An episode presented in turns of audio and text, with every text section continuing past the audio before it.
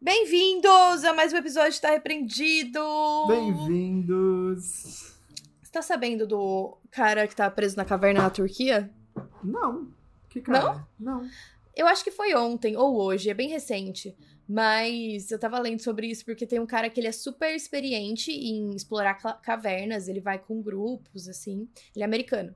Tem 40 anos, é novo até.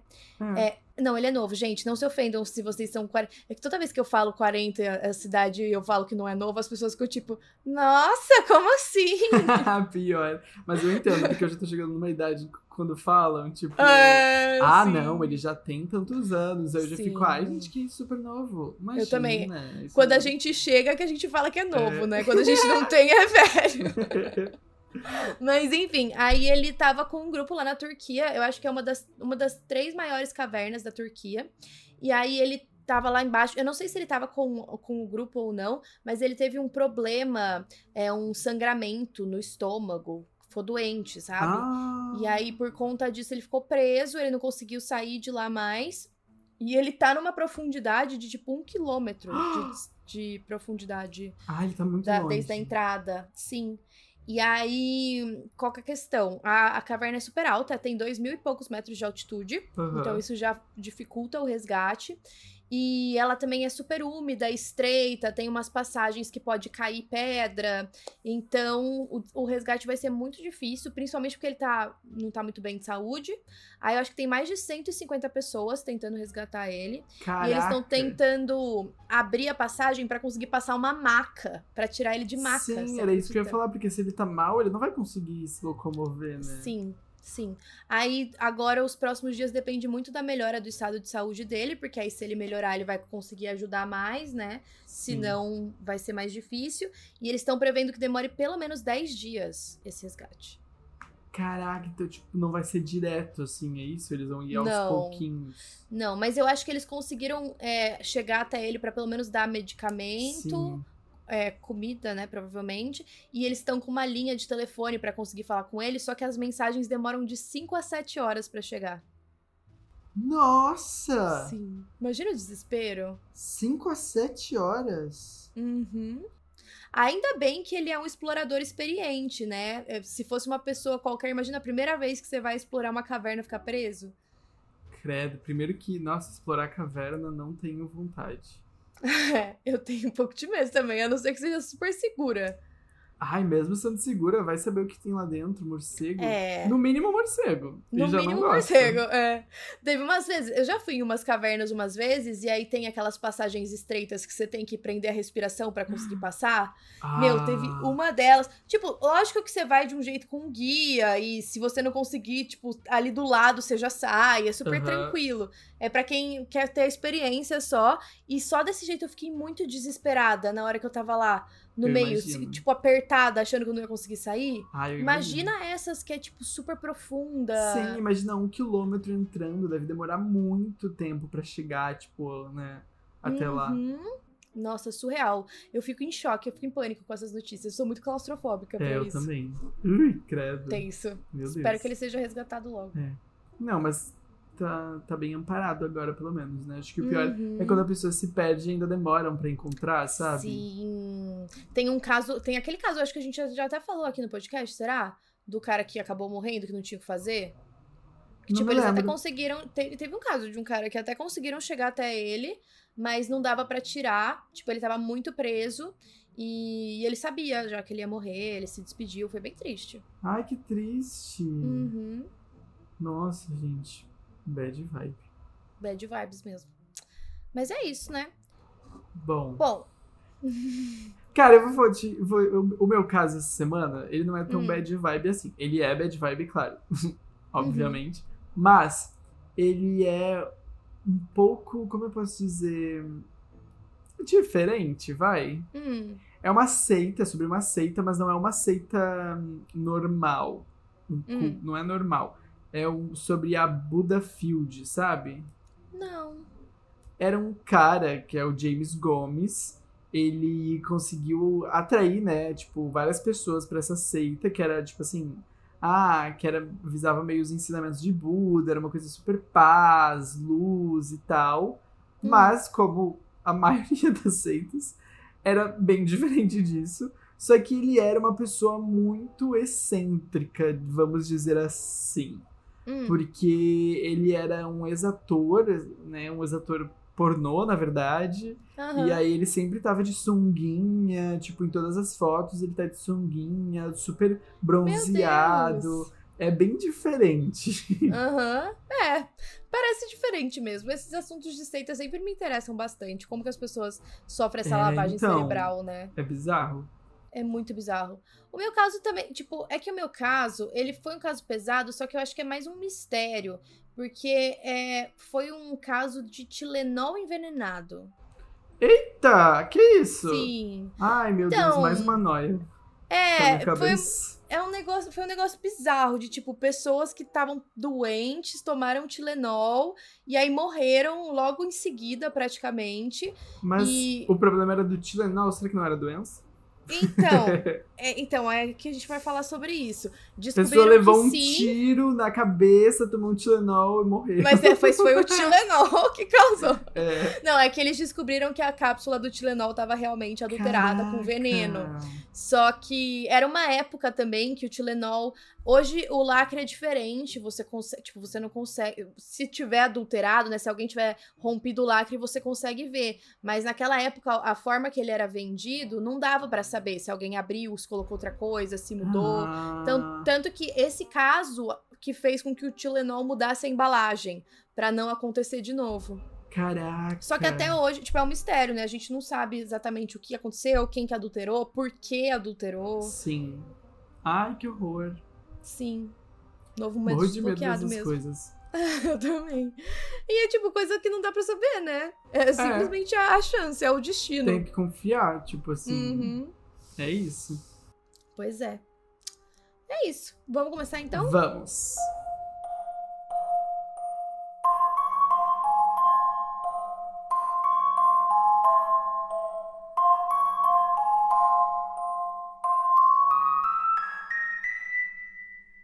Bom, então tá. Tudo começou no dia 29 de setembro de 1982. Uma garotinha chamada Mary Kellerman, ela tinha 12 anos. Ela acordou meio doente, não tava querendo ir pra escola. E aí ela falou pros pais dela, eles decidiram que ela devia ficar em casa pra ela não piorar. E eles moravam ali pra- próximos a Chicago. E aí, pra, já que ela tava doente, ela tomou uma cápsula de Tilenol extra forte. E aí o pai dela disse que ouviu ela entrar no banheiro, fechou a porta e depois ele ouviu alguma coisa cair. E aí, quando ele abriu a porta, né? Ele, primeiro ele perguntou se ela tava bem e tal, ela não respondeu. E aí, na hora que ele abriu a porta, ela tava inconsciente no chão. E aí ela começou a convulsionar também. Eles chamaram a ambulância, chamaram a polícia. Mas quatro horas depois, ela morreu na casa dela, depois de ter tomado Tilenol. E ela tava com morte cerebral antes mesmo de conseguir chegar no hospital. nossa. Muito estranho, né? Então eles decidiram fazer uma autópsia, já que ela era muito jovem pra morrer assim, só que nada fora do comum apareceu. Eles comentaram, os pais, né, que deram Tilenol pra ela naquela manhã, só que ninguém achou que a causa era o Tilenol, né? Lógico. Sim. E aí, nesse mesmo dia, por volta de meio-dia, um funcionário de- dos Correios de 27 anos, chamado Adam Janus, foi levado às pressas para o hospital também, e ele acabou morrendo de causas desconhecidas. Ele também tinha tomado Tilenol mais cedo naquele dia, porque ele não estava se sentindo bem, decidiu ficar em casa. Ahn, e aí, naquele dia, ele foi buscar o almoço, ele fez o almoço para os filhos, para a esposa, falou para ela que não estava se sentindo bem e também começou a convulsionar. Ele foi dado como mor- morto às 3h15 da manhã. E aí eles assumiram que ele tinha tido uma parada cardíaca, apesar dele ser bem novo também. Ahn, e aí os familiares voltaram pra casa, todo mundo em choque, todo mundo de luto, né? Sim. E aí o irmão dele também não tava se sentindo muito bem, né? Ele era recém-casado, tava sentindo uma dor de cabeça. E aí ele e a esposa estavam mal com a situação toda. Os dois tomaram Tilenol, Meu que tava Deus. ali de bobeira na casa. E aí a esposa dele começou a passar mal. Os dois ficaram desesperados. Tipo, a família toda ficou desesperada porque, né, acabaram tá de perder um, uma Sim. pessoa. E aí os dois também começaram a convulsionar. É, eles chamaram a polícia, tentaram ressuscitar ele. É, os paramédicos também chegaram tentando ajudar os dois. E aí eles foram levados para o hospital. É, e aí, tipo, os médicos no hospital ficaram em choque, porque alertaram que a mesma família tava voltando, sendo que eles tinham acabado de perder um familiar. Foi muito bizarro. É, o, o cara, ele acabou falecendo e a esposa dele ficou com aparelhos por muito tempo, mas ela sobreviveu. Aí eles começaram a pensar, bom, os três devem ter consumido a mesma coisa, né? Algum tipo de veneno, algo que eles não tinham visto antes, porque não podia ser coincidência. E aí a polícia, ela meio que entrou em contato com uma empresa que cuidava de venenos e segurança no geral de medicamentos. E aí surgiu uma ideia que talvez eles pudessem ter sido envenenados por cianeto. Hum. E aí eles enviaram algumas amostras de sangue desses, dessas três pessoas da mesma família para testar. Um, e aí a esposa do, do, cara que sobreviveu, quando ela tava melhor, ela falou que ela se lembrava deles terem tomado Tilenol. Aí, tipo, aí foi pra análise, né? Demorou um pouco para eles analisarem se o sangue deles tinha veneno ou não. E aí tinha um bombeiro chamado Philip que ele tinha ouvido falar dessas mortes e ele achou tudo bem estranho. Ele trabalhava com a mãe da Mary Kellerman, a primeira vítima, e ela também contou que ela também tinha tomado Tilenol naquele dia. E aí a polícia foi lá, comprou várias caixinhas de Tilenol na farmácia, todas elas pareciam normal. É, não tinha nenhuma outra substância na casa das vítimas, é, tudo parecia normal, só que elas ficaram como evidência. E essas pílulas, eles descobriram que tanto a da Mary Kellerman quanto a da família estavam no mesmo lote hum, do Tilenol. Entendi. E aí, quando eles examinaram, eles sentiram que ela tinha um leve cheiro de amêndoas. E é um cheiro, é um cheiro característico do cianeto. Hum. Quando voltou é, o exame de sangue, eles descobriram que o sangue delas tinha de 100 a mil vezes o limite letal de cianeto. E algumas pílulas dentro da caixinha do Tilenol estavam maiores e o pozinho dentro delas estava mais concentrado. Então, realmente tinha sido adulterado. E aí, assim, eles descobriram também, né, os sintomas da intoxicação por cianeto, que inclui confusão, vertigem, coma, convulsões, tudo que as vítimas estavam experienciando, né? E aí, na, mais tarde, naquele mesmo dia, uma mulher chamada Mary Lynn Rayner, de 27 anos, ela vivia cerca de 25 minutos de onde as outras pessoas morreram. Ela tinha acabado de sair do hospital, depois de ter dado à luz a quarta filha dela.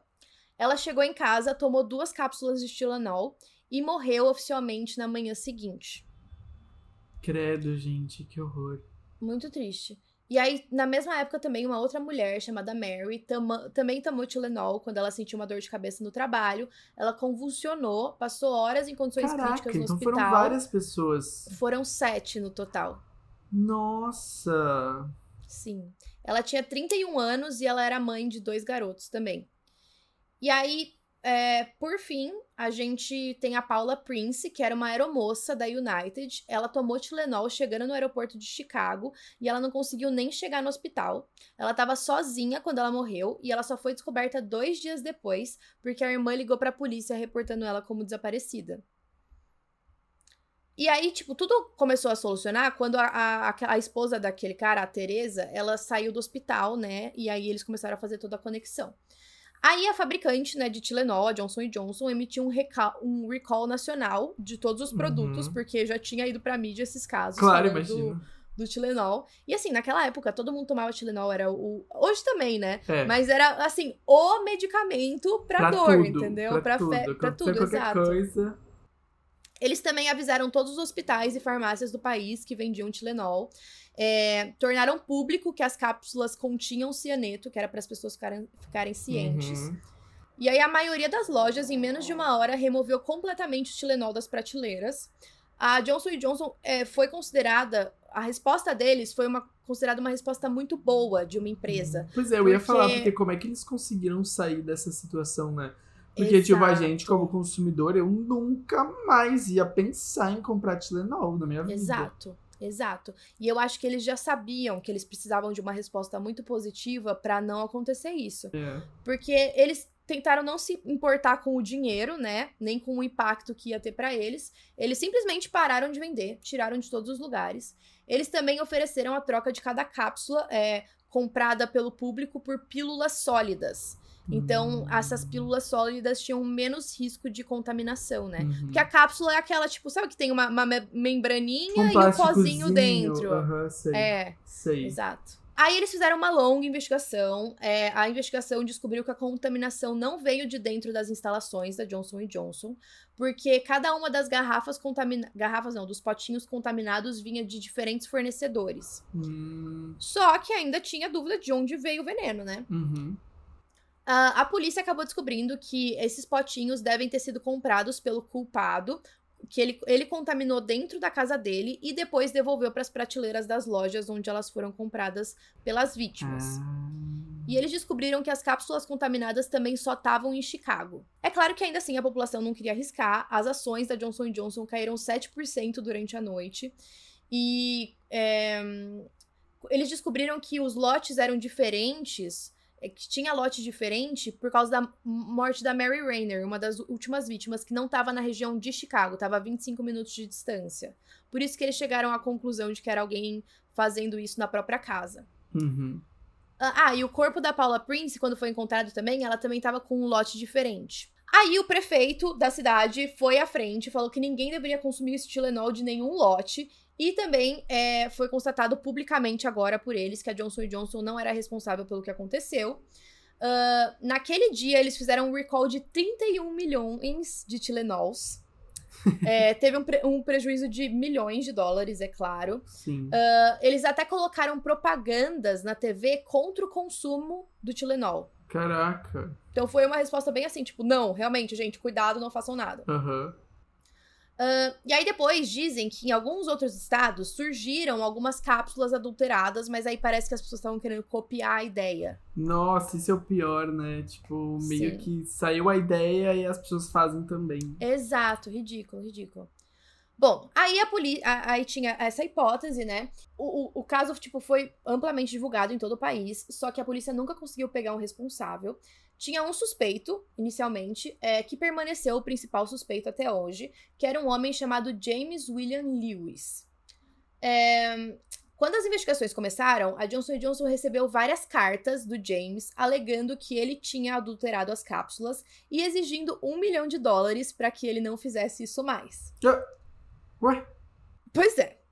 Talvez ele tava tipo, ah, eu vou continuar adulterando até vocês me pagarem, né? Ah, mas. Mas aí não Faz é só sentido. prender ele. É. Não, então, aí qual que é o ponto, né? Na época, ele morava em Nova York. Não tinha nenhum vínculo com Chicago.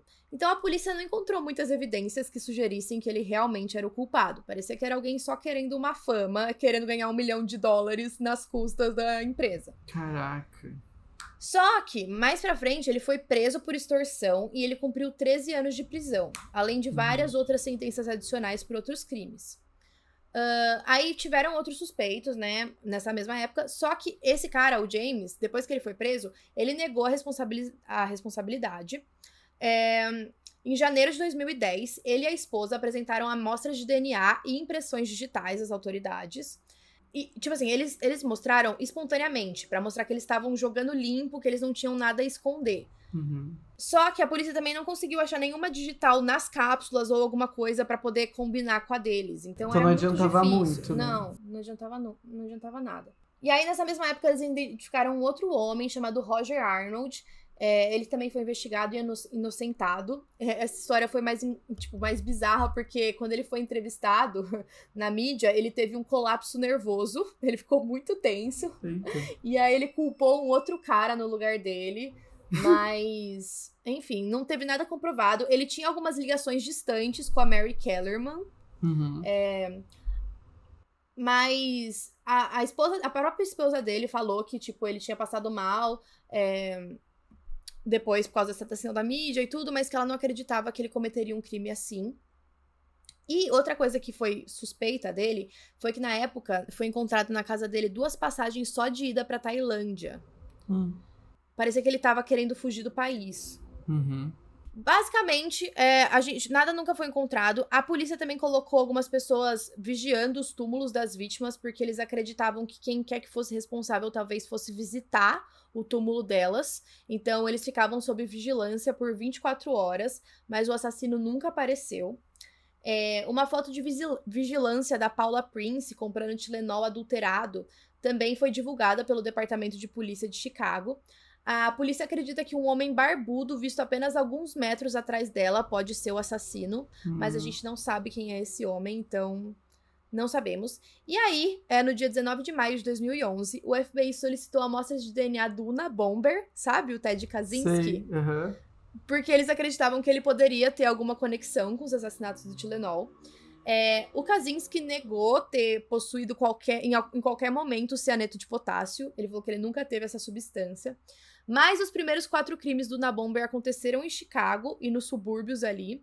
E, além disso, os pais do Ted Kaczynski tinham uma casa no subúrbio de Chicago, e onde ele ficava ocasionalmente. Então, a polícia acreditou que talvez fizesse sentido que pudesse ser ele. Uhum. E aí tem os copycats que a gente estava mencionando, Sim. centenas de ataques de imitação envolvendo Tilenol e outros medicamentos também aconteceram nos Estados Unidos, logo depois dessas mortes. E mais três mortes aconteceram em 1986 por causa de cápsulas de. aquelas cápsulas de remédio que é mais gelatinosa, que foram adulteradas também. Meu Deus! Bizarro. Todas misturadas com, com cianeto. Eu fico pensando, como que as pessoas têm acesso assim, né? A cianeto. A cianeto tipo, né? vai lá e compra. Pensando. É, como assim? E como que, eles, que ele conseguiu adulterar tão fácil, né? Era tão fácil assim adulterar um negócio. Então, mas é que também, eh, tipo, pelo que você vê nas fotos, é você abre a cápsulazinha e aí tinha muito pó dentro. Dava para ver que uma, a cápsula era diferente das normais, sabe? É claro que quando a gente compra, a gente não vai abrir e pensar, nossa, isso aqui tá adulterado. Ficar, Mas se você fosse observar bem, dava para ver que ela era meio diferente. Sim. É. Exato. Cara, muito doido. Isso me faz pensar como a gente, tipo, compra as coisas e várias outras pessoas já passaram por ali, né? Tipo, sei lá, no mercado. Você compra várias coisas e, tipo, todo dia passam milhares de pessoas Exato. ali e podem fazer alguma coisa. Teve uma vez sabe. que, quando eu tava na Austrália fazendo intercâmbio, eu trabalhava como garçom, né? E eu tava trabalhando hum. num evento de um prédio, um condomínio. E aí uh, eu tava. A gente servia, eu e uma amiga. Uma amiga uma pessoa que eu, uma mulher que eu conheci na noite. Naquela, naquela noite. Mulher que eu conheci na noite. Não, uma mulher que eu conheci naquela noite. Ai, nós entendi. dois somos contratados, mas eu não conheci ela antes. Não sei porque eu chamei ela de amiga, mas. e, aí, e aí a gente servia, tipo, os copos, sei lá, de vinho e deixava na bancada e as pessoas iam pegando. E tinha um cara que do nada ele passava pegava uma taça, lambia, botava de volta, pegava outra, lambia, Mentira. botava de volta, juro. E eu vi ele fazendo isso. Eu vi ele fazendo isso. E vocês isso. deixaram? Não, eu, eu não tava do lado, eu vi de longe ele fazendo isso. Aí eu fui lá, né, e tipo, saiu. Aí eu fui lá, peguei as taças, joguei, tipo, botei as taças, tipo, pra fora, pra ser lavada. E botei outras taças novas no lugar com vinho. E, e falei pra mulher, e falei pra essa ah. mulher, olha só, fica de olho naquele cara, ele tá meio estranho. O cara foi de novo e fez a mesma coisa. Mentira! E aí? ele ia, lambia, e tipo, na nossa frente. Tipo, não era tipo assim, ele tava disfarçando. E não era do tipo, ele tomava o vinho, ele também não tomava, ele só lambia o copo. Que horror, que nojo. Muito nojento. E bem onde Meu, as pessoas to tomam, foda. sabe? Onde que a gente não sabe. Você não viu aquele. Algum bar que eu vi alguma notícia recentemente que tava sendo. Ah, estavam investigando porque eles pegavam todos os restinhos dos shots e colocavam no, no copo e dava para as outras pessoas? Ai, que horror! Aonde isso? Sim, ai, eu não lembro, eu preciso lembrar. Eu vi essa semana, eu acho, essa notícia. Olha que nojo, imagina. Cara, muito nojo. Tipo, a gente realmente tem que ver a pessoa colocando, porque senão. É, realmente. Não. Mas enfim, ai, o, o caso, por fim, foi bom por causa da resposta das farmacêuticas, né? Tipo, isso mudou bastante as embalagens, deixando elas invioláveis, Sim. os lacres também, controle de qualidade. É, a adulteração de produtos também foi transformada em crime federal. E. Então, assim, pelo menos saiu alguma coisa boa. E também a indústria farmacêutica começou a se afastar um pouco dessas cápsulas, né? Que eram mais fáceis de contaminar. E o FDA lá dos Estados Unidos também é, introduziu regulamentos mais rigorosos para evitar a adulteração de produtos. É, e aí, substituição pelo comprimido feito em forma de cápsula, aquele duro. Uhum. E os lacres de segurança e frasco, frascos de vários tipos. Show. É, que bom que a segurança mudou, né? Imagina. Sim. Meu, e é muito Realmente. triste, né? Porque, tipo, essa pessoa que fez isso, eu acho que ele só tava querendo matar, na real. Porque não tinha é. um alvo específico. Se ele colocou na prateleira, é. qualquer pessoa pode comprar e consumir. É. Né? Verdade. Não é, uma, não, é, não é voltada pra uma pessoa em específico. Verdade. Triste. Bom, gente, triste demais. E vamos continuar, então. Eu vou falar sobre o caso de Budafield, né? O que eu comentei, onde o. Como eu posso dizer? O líder, né? Era o Jaime, Jaime, Jaime não sei, Jaime uhum. Gomes. Ele é natural da Venezuela, na verdade, mas o caso aconteceu nos Estados Unidos. Uhum. Uh, a gente vai começar falando do caso do Will, né? O Will, ele era um jovem ator formado e tava meio perdido, assim, sabe? A família dele rejeitou ele por ser gay e ele tava meio realmente sem, sem saber o que fazer. A irmã dele sugeriu que ele precisava se conectar, assim, numa busca espiritual, ele precisava se encontrar e falou, recomendou que ele fosse no Buddha Field, que ela achava, né, que era um grupo de meditação que alguns amigos dela frequentavam, frequentavam e uh, que parecia super legal, o pessoal super feliz e tal, que era liderado pelo Jaime Gomes. Uhum. O Jaime Gomes, originalmente, ele queria ser um ator em Hollywood, mas a carreira dele não fez sucesso. Ele só conseguia papel sem muitas falas em filmes, tipo assim, bem lado B, total, exato. E também fazia alguns trabalhos em pornô. Ele eventualmente parou, né, desistiu da carreira de ator, quando ele começou a perceber que ele tinha o carisma suficiente para fazer as pessoas acreditarem nele. Hum, manipulador. Exatamente. Então, tipo assim, ele tinha várias técnicas, né, para convencer as pessoas uh, a acreditar nos princípios dele, a, nas crenças dele, né, enfim, bem aquela característica que quase todos os líderes de culto têm, né? Uhum. Bom, o, voltando pro Will. O Will, então, ele decidiu comparecer no Buddha Field é, e conheceu, né, um, o, as pessoas e tal. E conheceu o Jaime, que todo mundo chamava de o professor, o mestre. Ai, sempre assim, e, né? É, sempre assim. E ele, né, liderava o grupo e tal. Dentro de algumas semanas, o Will, né, se converteu total no Budafield, né, enfim, se rendeu total ali ao, ao Jaime, e ele decidiu é, se tornar cinegrafista, né, assistente e fotógrafo do grupo, e ele ficou nisso por mais de 20 anos, 22 anos.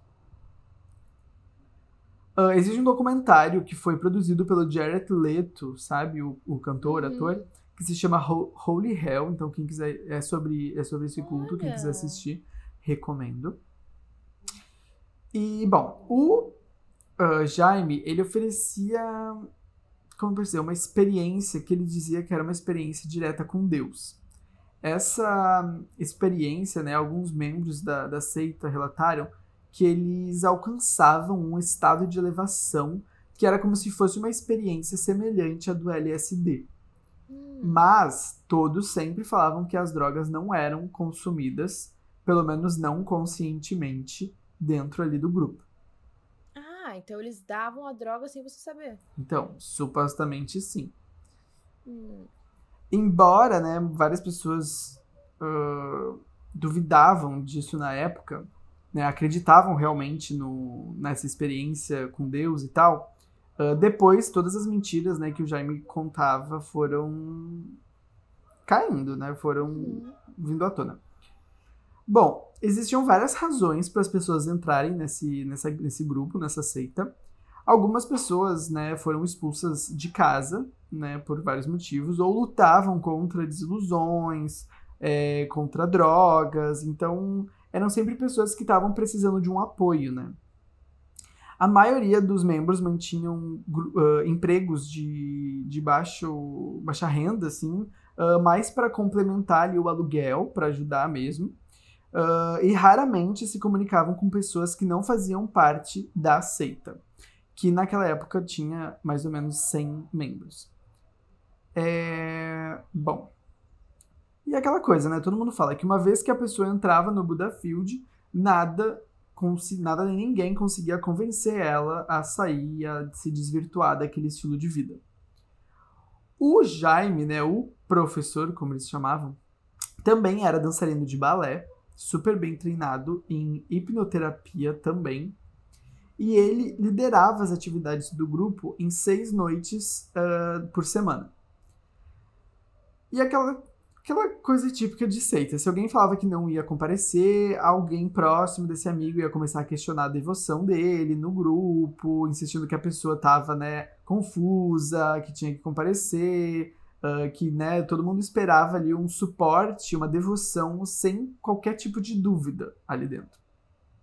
E todos, um, esse, o Philip Coquette, Coquette, sei lá como é que fala, uhum. ele ficou 25 anos no culto e ele relatou que todos ali pensavam que iam morrer, que iam estar com, com ele, né, com o professor, até a hora da morte.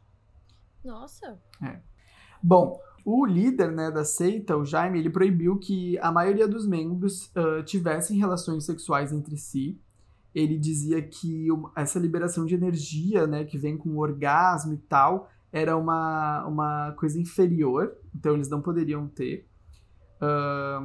Mas, por outro lado, ele sempre recrutava jovens, bonitas, pessoas bonitas, principalmente se fossem virgens. Então, ele tinha relações não? É, então. Hum. Depois, um ex-membro falou que, na verdade, todo mundo transava com todo mundo uh, sorrateiramente, só que ninguém admitia. Os próprios integrantes do Buddha Field começaram a uh, mentir, a nutrir mentiras do que realmente acontecia no grupo, tipo essa, sabe? Então era meio que. Todo mundo sabia que não era assim, mas todo mundo mentia e falava que era assim, sabe? Sim. E, bom, uma das justificativas disso é que as pessoas acabavam encontrando tranquilidade nessas mentiras, sabe?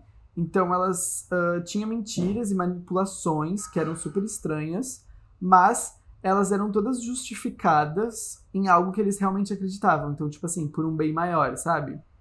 Sim, você conseguia manipular para parecer que era algo bom, mesmo sendo. Exatamente. E agora a gente vai entrar um pouco na parte pesada. Em 2007, uh, a seita, que, eram, que era quase 100% composta por jovens, né, uh, foi dissolvida. Depois disso, as verdades e os aspectos sombrios né, da vida do, do Jaime uh, vieram à tona e também o que se vivia ali dentro da seita. Então, tipo assim, sexo não consual, né? Então, literalmente. Consual? Ass... Consensual, desculpa. então, literalmente assédio, né? Uhum. O, o Jaime também forçava as pessoas a fazer aborto se elas engravidavam. Ai, que horror. É. Terapias é, que ele falava que a pessoa precisava e a pessoa precisava pagar, tipo, pra ter essa terapia com ele, Ai, mas sim. era, tipo, extremamente caro. Então, né? Meu, isso é o maior absurdo, né? Ainda mais quando você pega a pessoa numa situação de vulnerabilidade. Exato, exatamente. E uma coisa bem chocante também é que ele obrigava as pessoas a se submeter a determinadas cirurgias plásticas. Nossa. Exatamente, exatamente. Bom, ele de... pagava, pelo menos? Não. E era, e era tipo assim. Uh, por exemplo, ele, ele, Se vocês forem ver as fotos do Jaime, ele tinha, tipo assim, muitas plásticas, uhum. uh, na, na, dá pra ver. E ele fazia. Por exemplo, se ele queria fazer o nariz, ele fazia a pessoa fazer para ele ver como ia ficar. E aí, se ele aí gostasse, ele faria. Ele faria. Entendeu? Então ele falava, ah, por que, que não faz isso, isso e isso? Aí a pessoa ia lá, tinha que fazer, e ele ia ver. pessoa de cobaia. Se ficar, exatamente. Se ficasse bom, ele fazia nele. Ai, que absurdo. Que loucura, né? Assim é fácil viver na vida, né? Não, muito doido, muito doido. Bom, depois os membros começaram a descobrir que ele também estrelou em alguns filmes uh, de pornô. E, bom, daí surgiu várias especulações de que ele também fazia é, rituais e artes das trevas e tal. É, todos os dias ele obrigava os seguidores mais jovens, homens e mulheres, a terem relações sexuais com ele. Ele supostamente uh, teria mudado de nome e começou a liderar uma outra comunidade na ilha de Oahu. Então, assim. Ma é, mas isso eu não sei se, se é verdade. Uhum. Porque existe uma grande questão de é, o que aconteceu com ele hoje, né? Uhum. Então, depois de várias pessoas, até pessoas que estavam em, em, grandes cargos dentro da seita, né? uh, denunciaram ele, denunciaram tudo o que estava acontecendo ali dentro, uh, a seita, né, o culto desmoronou, acabou, uh, mas é, ele nunca foi acusado criminalmente, sabe? Sério? Exatamente. Tipo, isso é muito bizarro. Ele nunca sofreu nenhum, enfrentou nenhuma acusação criminal e ele simplesmente desapareceu. Então, assim, muita gente. Até hoje? Até hoje, muita gente acha que ele vive nessa ilha, que talvez ele tenha refeito o culto, mas ninguém sabe o que aconteceu de fato, sabe? Nossa. Exatamente. E. Bom, é isso. Até hoje a gente tem essa dúvida.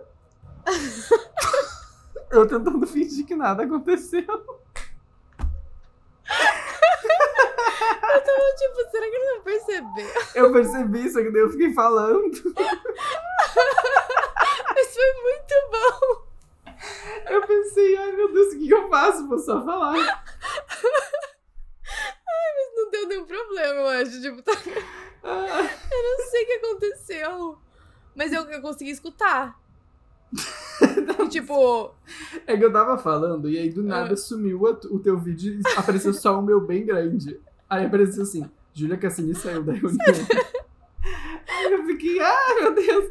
E eu continuei falando como se tu tivesse aqui ainda. foi muito engraçado, porque eu voltei e, tipo, parecia que você, tava no mesmo lugar da hora que eu saí. Daí eu falei, nossa, será que nem apareceu? Que eu, tipo, Eu tava, rápido. eu que- fiquei dando volta, eu fiquei pensando, daqui a pouco ela volta, eu ficar falando aqui. Eu Ai, pensei, gente, é que já tava acabando o episódio, eu pensei assim, ah, vou me despedir. Depois vamos As pessoas-. As pessoas ouviram você falando 30 vezes. Não, porque até hoje a gente não sabe onde ele tá. Foi tipo isso. Ai, Ai. gente, foi uma falha, mas depois deu tudo certo Falha técnica, é, exatamente. Meu, eu tô, muito, eu tô muito chocada ainda que até hoje a gente não sabe o que aconteceu com ele. Que bizarro. Será que ele morreu? Não sei, não sei. É, é, é, assim, ele sumiu. Simplesmente sumiu.